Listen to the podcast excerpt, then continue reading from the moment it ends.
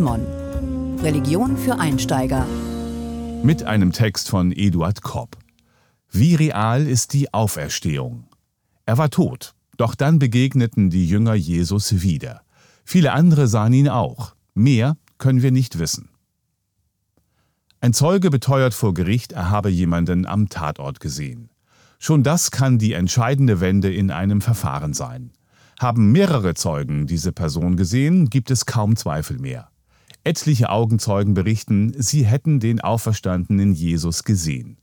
Der Apostel Paulus hat, nachdem er selbst Zeuge der Auferstehung geworden war, die ersten Zeugen kennengelernt und sich von ihnen berichten lassen.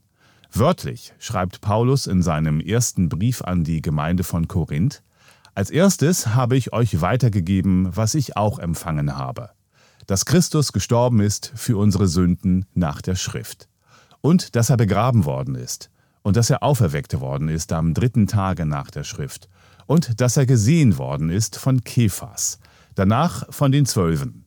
Danach ist er gesehen worden von mehr als 500 Brüdern auf einmal, von denen die meisten noch heute leben, einige aber sind entschlafen. Danach ist er gesehen worden von Jakobus, danach von allen Aposteln. Zuletzt von allen auch von mir. 1. Korinther Kapitel 15. Er wurde gesehen, ist ganz wörtlich zu verstehen. Es bedeutet eben nicht, die Zeugen hätten sich seine Rückkehr so gewünscht, dass sie es für wahr hielten. Oder sie haben in ihren Berichten etwas übertrieben, um den anderen wieder Mut zu machen. Das Bekenntnis der Auferstehung ist der Dreh- und Angelpunkt des Glaubens. An ihm hängt alles. Paulus formuliert am Anfang desselben Kapitels aus dem Korintherbrief, ist aber Christus nicht auferweckt worden, so ist euer Glaube vergeblich. An den Zeugen kann man unschwer erkennen, dass sie eine einschneidende Erfahrung gemacht haben. Sie waren von Grund auf verändert. Sie waren nach dem entmutigenden Ereignis der Kreuzigung Jesu auf einmal bereit, für den Gekreuzigten selbst das Martyrium auf sich zu nehmen. Theologinnen und Theologen fragen nach der historischen Glaubwürdigkeit der Begegnung mit dem Auferstandenen. Aber viele Erklärungsversuche greifen zu kurz. Manche erklärten Jesus nach seiner Kreuzigung als Scheintod, so der evangelische Theologe Friedrich Schleiermacher im 19. Jahrhundert. Andere gehen von einem Betrug der Jünger aus, so in der Barockzeit der Hamburger Lehrer und Orientalist Hermann Samuel Reimarus.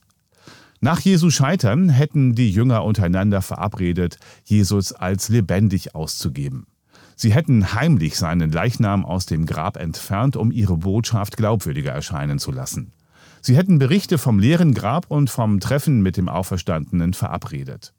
Allerdings taten sie es so schlecht, dass sie widersprüchliche Versionen in die Welt setzten. Von rein subjektiven Visionen ist bei anderen die Rede. Gerd Lüdemann. Was ist nun dran an der Erfahrung der Zeugen? Dass sie sich die Begegnung mit dem Auferstandenen ausgedacht haben, dagegen spricht schon die Tatsache, dass sie mit ihrem Leben für den Glauben an den Auferstandenen einstanden. Die ersten Zeugen, vermutlich alle zwölf Apostel, sind für ihren Glauben an den Auferstandenen den Märtyrertod gestorben. So etwas tut man nicht für eine Fiktion.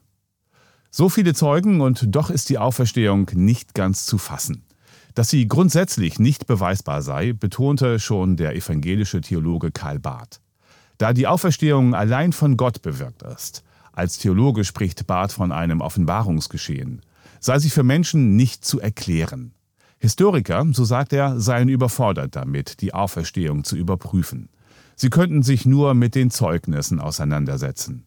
Der 2014 verstorbene Münchener Theologieprofessor Wolfhard Pannenberg meinte, die Zeugen hätten Jesus an und nach Ostern wohl in völlig andersartiger Gestalt wiedererkannt.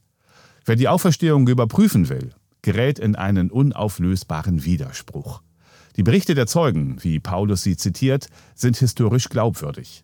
Aber ihre Erfahrungen sind einmalig, unwiederholbar und von Unbeteiligten nicht einsehbar.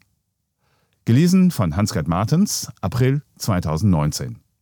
Mehr Informationen unter www.chrismon.de